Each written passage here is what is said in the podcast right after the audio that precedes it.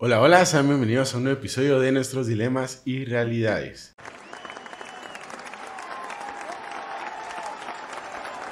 El día de hoy estamos aquí, mi nombre es Byron Mazariegos. Y mi nombre es Natalie. Este, bueno, bienvenidos a un nuevo episodio del 2024 y hoy vamos a tocar un tema muy importante que son los propósitos económicos para un nuevo año. Nos acompaña eh, Willy Pais, gracias por acompañarnos. Él es eh, eh, licenciado en administración y tiene maestrías en administración y por eso nos acompaña el día de hoy porque es experto en el tema económico. Así que Willy, otra vez, muchas gracias por acompañarnos. No sé si quiere dar un saludo al público el día de hoy. Bueno, pues muchas gracias, honrado de estar acá con ustedes. lo bueno de estar entre jóvenes es que uno se empieza a sentir joven. Bajo esa dinámica vamos a estar platicando el día de hoy de un tema fundamental que tiene que ver con algo que hemos estado estudiando durante toda la vida, administración, específicamente financiera, y cómo a través de esos recursos podemos honrar y glorificar a Dios. Así que encantado de estar acá. Muchas gracias, Willy. Entonces, sin más, empezamos eh, con una oración. Claro, oremos.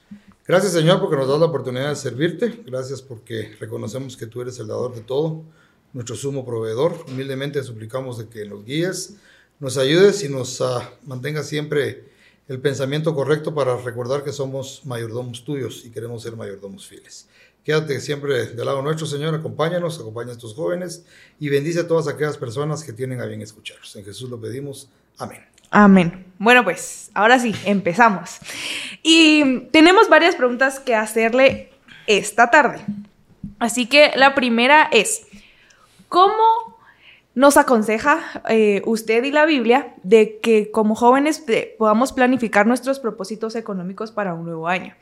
Eh, porque a veces nos pasa de que llega un nuevo año, sentimos que cada vez vamos creciendo más y que no tenemos dinero, nos sentimos pobres, entonces queremos eh, pues ser millonarios ya y tener dinero ya y para, o sea, porque sentimos que sin dinero no somos prósperos. Muy bien, es ah, una pregunta muy válida. Primero hay que reconocer y recordar que, como bien dice Proverbios, hay un tiempo para todo.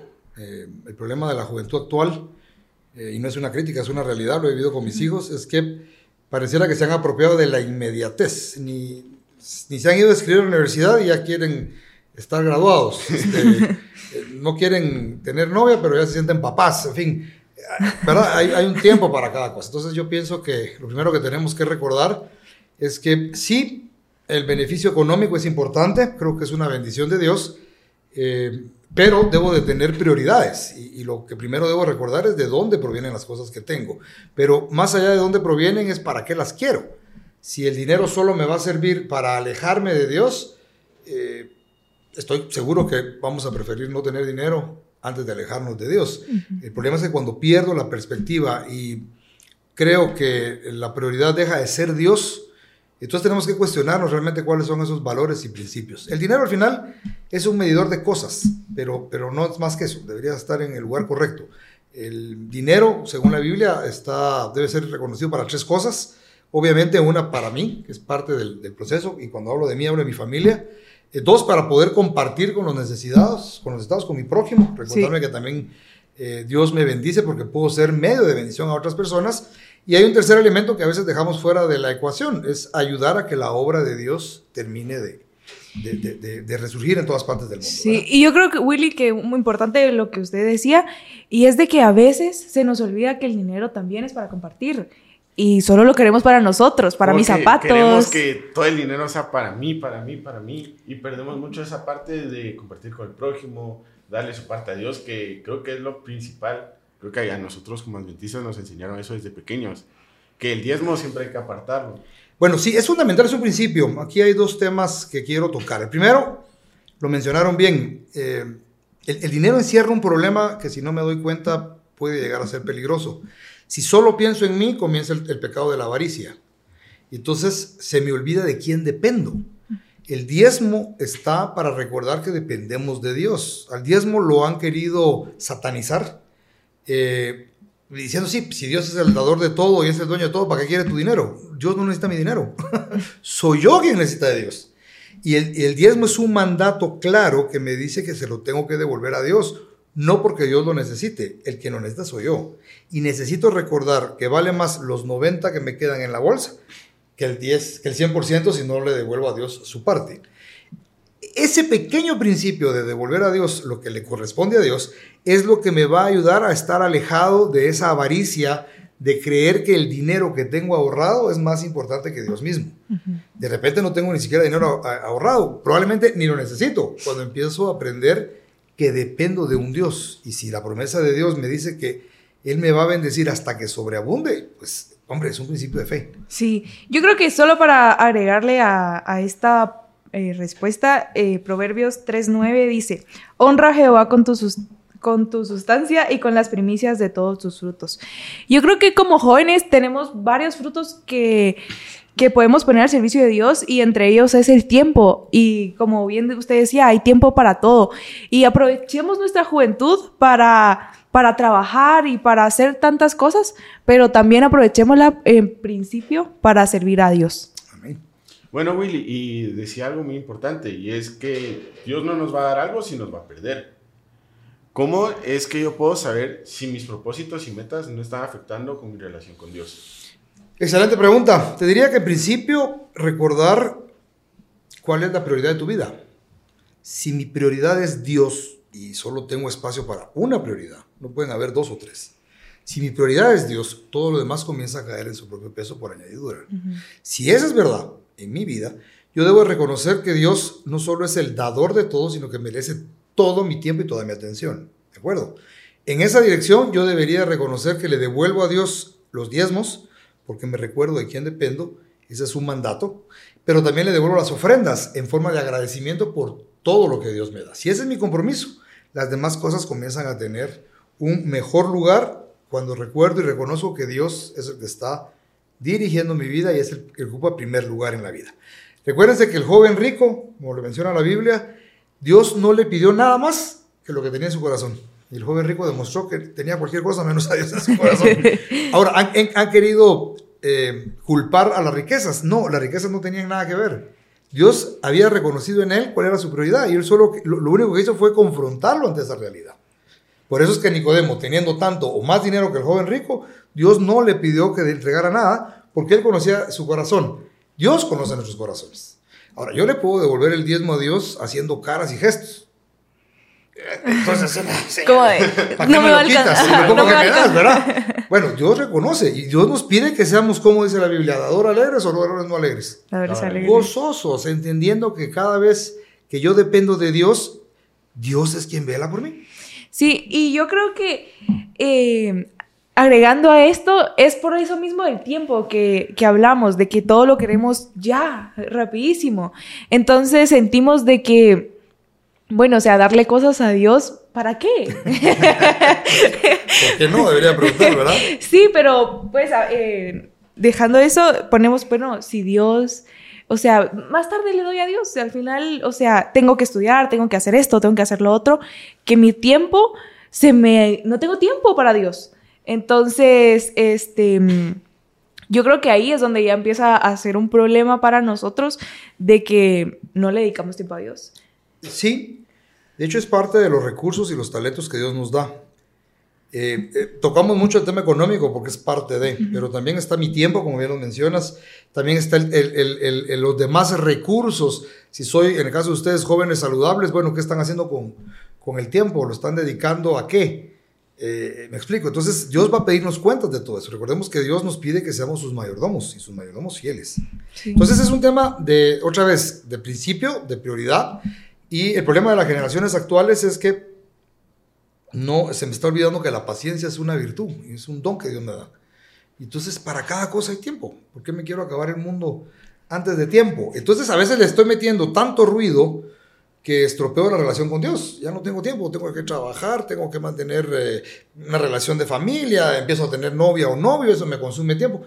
El, el diablo es tan, tan sagaz que nos empieza a adornar la vida de muchas cosas que vamos desplazando a Dios hasta que sin darnos cuenta dejamos a Dios al último lugar. Y habían hecho una pregunta interesante eh, que no la terminé de responder y es, ¿cómo sé cuando Dios, eh, lo que Dios me da no me aleja o lo que yo le pido a Dios no me aleja de Dios? Y hay que tener mucho cuidado con eso, porque a veces eh, creemos que son bendiciones las que estamos recibiendo y sin darme cuenta me estoy alejando de Dios. Si eso está pasando, yo debo reconsiderar esa decisión. De repente no, no era el trabajo correcto porque lejos de acercarme me estoy alejando de Dios. Otra vez, es un principio, es una decisión la que debo tomar. Sí, hablando de eso, me pasó hace poco que yo estaba hablando con una persona cercana a mí y le digo, mira, hagamos un proyecto eh, para para, bueno, para estar ocupados, hacer un proyecto entre nosotros y, podemos eh, ganar dinero y la, la, la.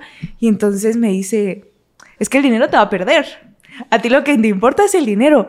yo, pero, o sea, no está mal, no está mal que yo trabaje por dinero. Y, creo que, eh, como usted decía antes, eh, no, nos han puesto que también el dinero es malo, que el dinero acá, que el dinero allá. Y yo creo que Dios en su infinito amor él busca que nosotros estemos bien. De hecho, o sea, el afán de Él es de que nosotros vivamos una vida bien. Fíjense que me encanta lo que dices, eh, que también puede estar encerrado algunas, algunos lados oscuros que dejamos de ver. Si les pregunto por alguien, por ejemplo, como José, ¿cómo creen ustedes que era José? José el soñador. Era rico. llegó a ser el segundo más importante después del faraón. ¿Cómo era Daniel? El segundo más importante después de los emperadores y de los... Es decir, ¿qué estoy diciendo? A eso hemos sido llamados. Que no nos dé miedo el dinero cuando lo administramos correctamente. Y cuando lo administro correctamente, no dependo del dinero. Cuando yo reconozco que soy una herramienta en las manos de Dios, el dinero puede servir de bendición para otras personas que probablemente si se lo dan directo, Dios sabe que lo va a perder, pero a través de ser nosotros su mecanismo para bendecir a alguien más, pues esta persona también puede llegar a entender que Dios lo bendice de diferentes formas. Entonces, el dinero es un buen resultado cuando se gana justamente, se trabaja correctamente, le devuelvo a Dios los diezmos, le agradezco a través de las ofrendas, pero incluso en mi planificación personal decido apartar un porcentaje para ayudar a otras personas que también lo necesitan. Entonces, le estoy dando el dinero, el, justo su justa dimensión y estoy permitiendo que Dios me use para hacer de bendición a otras personas. Así que no tiene ningún problema con el dinero. Todavía se haga de manera correcta y nos recordemos que hemos sido llamados a ser buenos administradores. Ya viste, Natalie. Entonces, aprovechar tu papelito, poner a ese primero y luego ya puedes hacerlo. Toda vez esté bajo la voluntad de Dios, ¿verdad? Yo siempre, cuando me invitan a dar ese tipo de pláticas, les digo que, que le den permiso a Dios de quitar todo aquello que Dios sabe que nos va a hacer mal pero permiso, es decir, Señor, te autorizo que si este plan que pongo en tus manos me aleja de ti, quítalo, bórralo, quítalo, bórralo, este, golpéalo, lastímalo, rómpelo, lo que sea, porque lo importante es estar cerca de la mano de Dios y no que por algo que me va a beneficiar temporalmente me va a perder para la eternidad. Y justo a eso eh, vamos inclinándonos. Justo la pregunta que le voy a hacer es relacionada, relacionada a eso. ¿Quieres que te digamos que sea tu proyecto? y es que, ¿cómo confiar? Bueno, nosotros decimos, ay, sí, usted lo dice porque mire cómo está, miren qué carro anda, mire el trabajo que tiene y mire tantas cosas, pero ¿cómo puedo confiar yo? En que Dios realmente es el dueño de todo y voy a, esperar a sus planes y no este, me voy a adelantar y voy a decir, bueno, no, es que le voy a ayudar a Dios y me voy a ir por este atajo. Miren esta, eh, este trabajo que, me, que tengo, que tal vez no puede ser eh, correcto en todo y como que tomamos esa vía. ¿Cómo puedo confiar yo en los planes de Dios, en que Él realmente toma el control? Lo dijiste perfecto, confiando. La fe es práctica, la fe es aplicada, la fe no puede ser teórica. Eh, uno cuando se sienta a leer la historia de los grandes héroes de la Biblia, estos que nos encantan, que hemos recibido en, el ministerio infantil cuando éramos chicos, en fin, este, nos encanta leer esa historia porque vemos el final feliz. La pregunta que a veces deberíamos de responder, bueno, y si hubieras, yo hubiera sido ese héroe, ¿cuál hubiera sido mi decisión? Digo, que te digan que te van a ir a mandar al, foso de los leones por... Me imagino que para nadie fue fácil. Sin embargo, cuando uno lee la historia, sí, pues sí, es que es Dios. Bueno, es el mismo Dios que nos debe de gobernar. Entonces, si yo sé en quién confío y, parto de la, de, la, de la, idea, ustedes no son padres, pero, pero uno como hijo que ya es padre, uno jamás va a procurar el mal de un hijo, jamás. Jamás. No, no, no, es posible que uno piense que va a hacer algo para afectar al hijo. Al contrario, uno quiere a sus hijos de tal manera que uno procura siempre el bien, el beneficio, en el inmediato, en el mediano y en el largo plazo. Pero si eso lo hacemos nosotros, pecadores, ¿cuánto más Dios que ve el final desde el principio? Entonces, ¿cómo logro entender que mis planes tienen un sentido pero necesito que esté bajo la dirección de Dios, confiando en Dios. Así como confían ustedes en sus papás, que saben que los papás no les van a dar ninguna respuesta que les afecte, aunque no estén de acuerdo, porque eso pasa muchas veces. Eh, bueno, lo mismo pasa con Dios. Tengo que aprender a confiar en Dios. Y por eso es que, eh, eh, siempre repito, es una fe activa, no puede ser una fe pasiva. La única forma de demostrar que hay fe es cuando las cosas se ponen mal y tengo que tener fe. ¿verdad? Sí. Bueno, yo creo que... Los dejé hasta callados, significa que la cosa va bien. Ahora, tengo que entender varias cosas. Y una de ellas es que a veces yo le pido a Dios para que me diga lo que yo quiero. Seamos honestos. Entonces yo estoy pidiendo a Dios porque quiero hacer esto, y, pero ya le estoy diciendo a Dios cómo quiero la receta. Imagino que Dios se va a quedar viendo y dice, si tan solo supiera lo que estás pidiendo, ni Si siquiera te animarías a pedirlo. pero como Dios es un Dios de amor, es paciente, y yo me imagino que, que, que en ese amor a veces hasta me agarra en sus brazos y me dice, no seas baboso, aguantate, no, no es por ahí, dame chance, va a llegar el momento correcto, porque Dios puede responder de varias formas, te puede decir, no, despreocupate, eso no es para vos, ni hoy ni nunca, no te conviene. O mira, sí, dame chance, que las cosas se vayan este, eh, cayendo en su, propio, en su justa dimensión para decirte que sí. O de una vez te va a decir, sí, te conozco, sé de qué estás hecha y yo sé que te va a ir mejor. Y qué bueno que me lo pediste porque ahora te voy a decir que sí. Bueno, recordarlo, vivirlo y entenderlo, ¿verdad? Ok, súper. Es interesante esta parte porque como que con mi papá siempre pasa algo similar a lo que nos dice Willy. Y es que él siempre tiene como que ciertos planes para mi hermana y para mí. ¿Ok? Y a veces es como que, papi, mira, ¿será que podemos hacer esto o aquello? Y a veces nos dice no, con ciertos permisos. Cuando él mira que para donde uno no va, va, torcidísimo. No va. Necesita corrección. O sea, y, y aún así uno de joven se cree más listo y, y le juega la vuelta o no digas nada, mantengamos el secreto. ¿verdad? Y cuando pasa, ah, chispas, eso tengo que decirle papá que siempre... Que A siempre mí, a mí nunca se me olvida una vez aprendiendo a manejar, mi papá me dijo, mira, unas cosas complicadas cuando uno aprende a manejar es que cada cosa nueva es una experiencia. ¿sí? Y dentro de ellas está manejar de noche bajo la lluvia. Se ve poco, ya me tocó. entonces, hasta que si- sienta que tenés el nivel de experiencia para manejar de noche con lluvia, entonces te voy a dar permiso. ¿Qué es lo que hace uno de patojo? Ah, ¿Qué sabe este vacío? No estoy en Fórmula 1 solo porque no me dieron permiso. Dicho y hecho, saca uno el carro y ¿qué creen ustedes que pasa? ¡Pum! Ay, no sabía que frenar de repente no era tan fácil. Bueno, toca aprender, ¿no? Entonces, lo mismo pasa con Dios. Dios a veces nos dice, no, no es tu momento. Pero me enojo con Dios, porque no quiero que Dios haga, yo quiero que Dios haga mi voluntad y no su voluntad. Y eso, en la edad de ustedes, pues van a tener que ir aprendiendo que vale más la voluntad de Dios. Dios. Y aprender a esperar también, porque Claro, por nos supuesto. queremos comer el mundo ya. Lo mismo pasa con el dinero. El dinero va a llegar en la medida que le permitamos a Dios eh, demostrar que no va a ocupar el lugar que el, el dinero merece. Si Dios sabe que nos, nos vamos a ir como el joven rico, creo que muchas veces Dios va a decir, no, papayito, mejor. Seguí apretadito y, pidiendo pelo y no que te va a dar más de lo que realmente podés aguantar eh, o podés necesitar o podés eh, apartarte y olvidarte que tenés un Dios al cual eh, vale la pena depender de él, ¿verdad? Sí, y solo para, para agregar eh, la Biblia, dice Eclesiastes 5.10, el que ama el dinero no se saciará de dinero, y el que ama el mucho tener no sacará fruto. También esto es vanidad. Así es. Y es peligrosa porque es un pecado casi que imperdonable porque creemos que Dios es un adorno y ya no nos volvemos a Dios. ¿verdad? Bien interesante este cuidado que uno tiene que tener con el dinero. Y hablando de esto, ¿existe algún, algún tipo de pasos para planificar mis propósitos y no dejar a Dios afuera? Porque muchas veces es como que, ah, voy a hacer esto y cuando uno mira lo está haciendo y nunca pusimos Llena una-. Una serie de, acciones para mantenerse ocupado, lo cual también es peligroso si no lo hago de una manera correcta. Sí, la respuesta es sí. Sí hay un proceso, eh, para los que estudiamos administración le hemos llamado proceso administrativo, que es planificar, organizar, dirigir y controlar. Bueno, ese, ese cae, eh, cae en automático, pero más que eso es entender que partimos de las prioridades, entendiendo que cada una de ellas yo voy a fijarme un objetivo claro de qué es lo que quiero alcanzar. Eh, acá en esta parte yo siempre recomiendo que como Dios es mi prioridad, entonces yo debo de reconocer cuál es el tipo de relación que yo quiero tener con Dios. Y en esa medida, todo lo demás comienza a tener un orden correcto. Y lo hemos visto, o lo he visto personalmente en la devolución de los diezmos y las ofrendas. Cuando yo hago la suma que no es correcta, dejo al final mis diezmos y mis ofrendas. Eso es peligroso, no me va a alcanzar.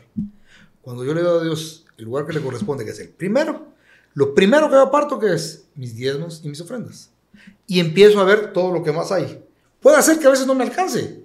Es parte de. Me equivoqué, me endeudé más, Señor, échame una mano.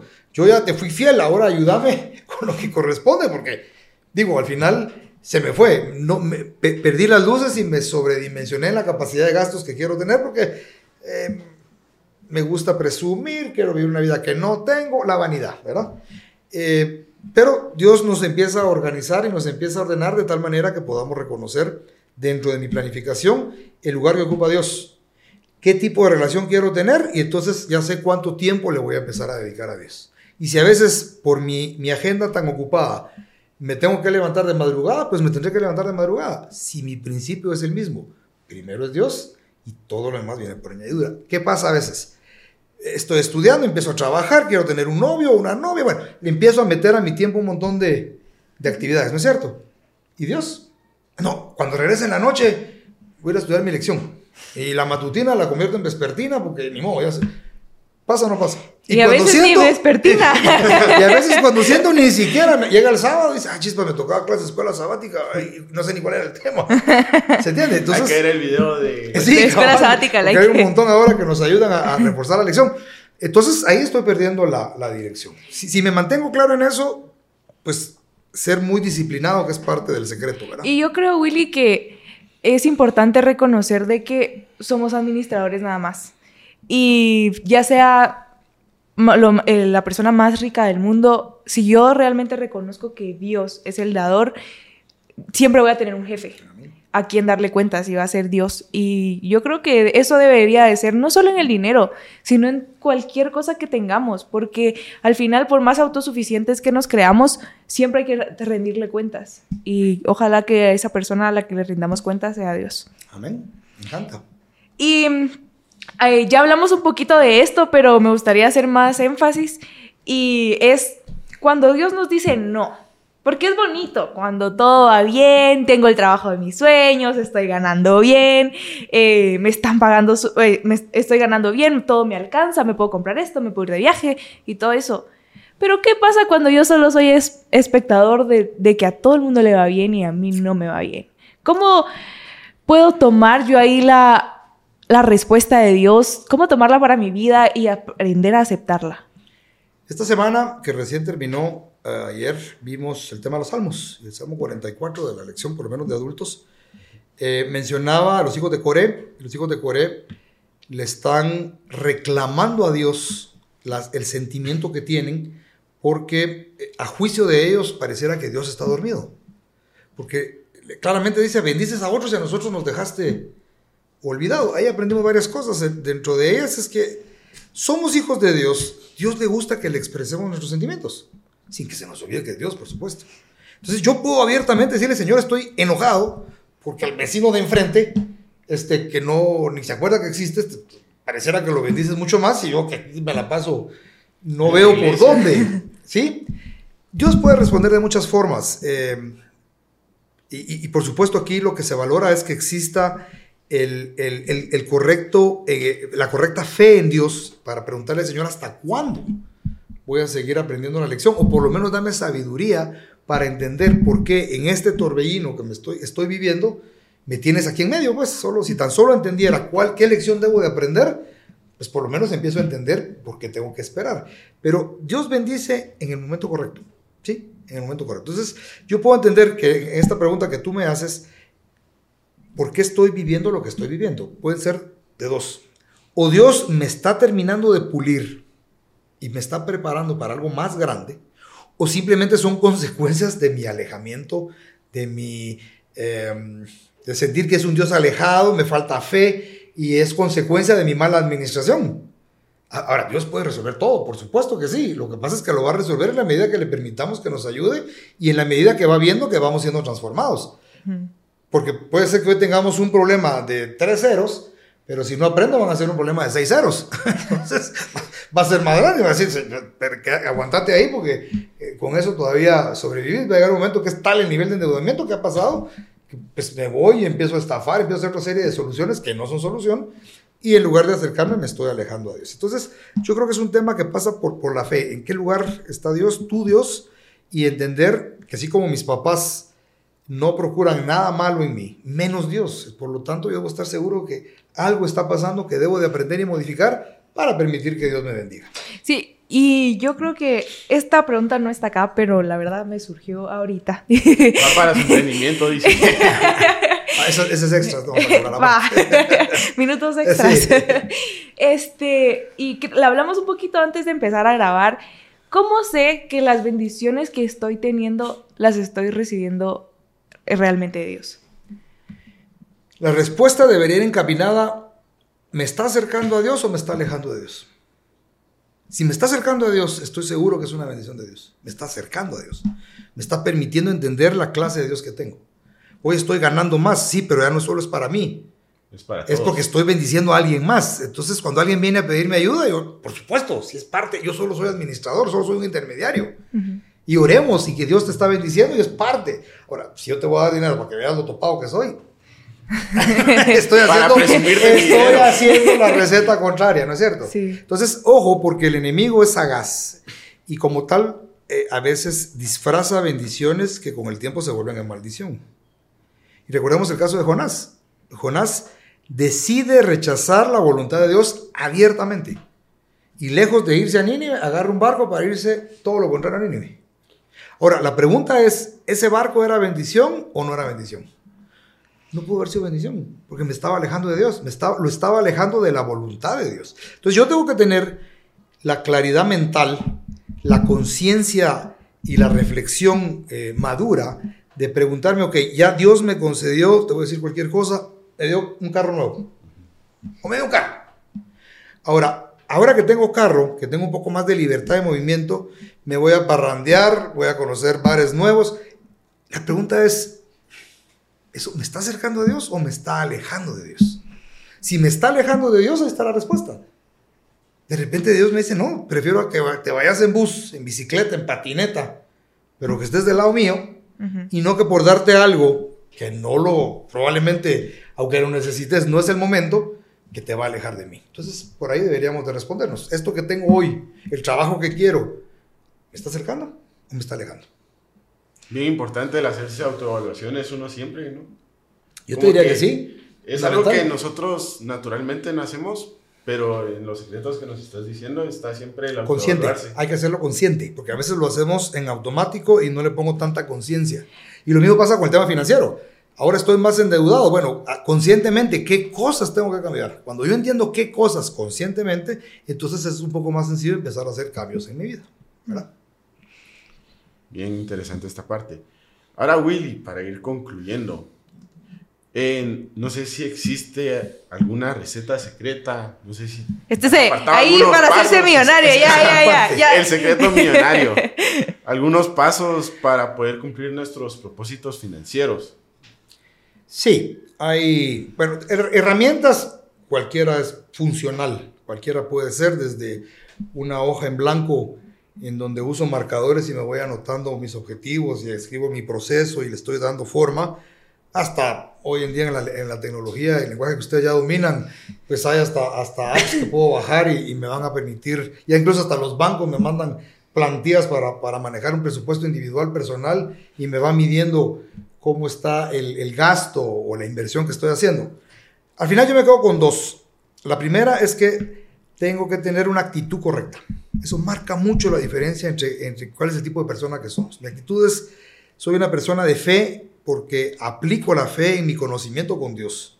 Y no importa lo difícil del panorama, yo vivo gozoso, no porque la situación esté bien, es porque sé de quién dependo. Es un tema de actitud. Y la segunda es que debo de ser disciplinado. Sin disciplina no hay nada que funcione. Disciplinado es una cosa a la vez, por ejemplo. Estoy en época de estudio, estoy estudiando. Ese es el momento. En ese es mi momento de la vida. No me está pidiendo que sea millonario. Espérate. Cuando termines esa parte vas a dar el segundo paso y entonces tocará la siguiente meta. Eso, eso solo se consigue a través de disciplina. Entonces, no importa la herramienta que podamos utilizar, que las hay, eh, si no le pongo la disciplina correcta, ¿de qué, ¿de qué me va a servir? Si en la noche tengo que ir a escribir las tres cosas que gasté y eso me da pereza y nunca lo voy a hacer, como le hicimos con un amigo que siempre llegaba tarde, cuando empezaron a salir las Ángel, y ustedes creo que no las conocieron, eran unas, unas agendas electrónicas que uno escribía en ellas, y este, pues toda la vida llegaba tarde a todos lados. Entonces, otro grupo de amigos decidimos regalarle su primera handheld y dijimos, mira, este, para que llegues puntual. Bueno, el cuate era su problema, no era la handheld, sino que era la, la poca disciplina. Entonces, un día le digo, bueno, ¿cómo vas con tu agenda electrónica? Fabuloso, me dijo, porque por lo menos en la noche ya me acuerdo lo que, todo, lo que se me olvidó de todo lo que tenía que hacer. ¿Por qué? Porque le faltó disciplina. Entonces, puntualmente, además de la actitud, es una disciplina férrea que es lo que marca la diferencia entre quienes tienen éxito y quienes no tienen éxito. Yo creo que aquí una vez más podemos ver el orden de Dios, que para tener éxito necesitamos organizarnos y tener un orden de cuánto voy a gastar, en qué lo voy a gastar y, y así sucesivamente. Y yo creo que Dios tiene el control de, de, nuestras vidas y definitivamente si lo ponemos a Él en primer lugar, vamos a ser exitosos no solo materialmente, sino eh, en nuestra manera de vivir la vida. Así que, Willy, de verdad, muchísimas gracias por acompañarnos en nuestro episodio. Yo creo que de manera... Aprendimos bastante. ¿Qué aprendiste? Ahora le pasamos ¿Qué te, ¿Qué te llevas? ¿Qué te que llevas? Natalie quiere hacer un nuevo eh, Sí, me di cuenta. Nos quedó claro. Nos quedó claro. Nada de buscar las, las recetas. No, pues creo que entre las lecciones que nos llevamos es que sí o sí tenemos que poner en primer lugar a Dios. Y eso se va a definir claramente en nuestra vida porque en el momento en que Dios está en primer lugar, todo lo que vayamos haciendo va a ir conforme a lo que Dios quiere. Y nuestra voluntad y la de Dios van a ir en el mismo sentido. Hay que aprender a diferenciar las cosas que nosotros estamos haciendo si nos están llevando por un buen camino o nos están llevando por un mal camino. Y hay que autoevaluarse. Bien. Porque sin las autoevaluaciones muchas veces no nos vamos a dar cuenta de que estamos perdidos. Otro episodio solo de la conclusión de Byron. muy buena. No, yo creo que eh, fue muy claro lo que aprendí y es de que si queremos alcanzar el éxito necesitamos poner a Dios sobre todas las cosas en primer lugar porque al final el dinero también puede ser un peligro en algún momento. Así que otra vez, muchísimas gracias por acompañarnos. Esperamos que se hayan disfrutado este video tanto como nosotros. Y si no nos podemos ver en un próximo episodio, esperamos vernos en la Canaán Celestial. Amén.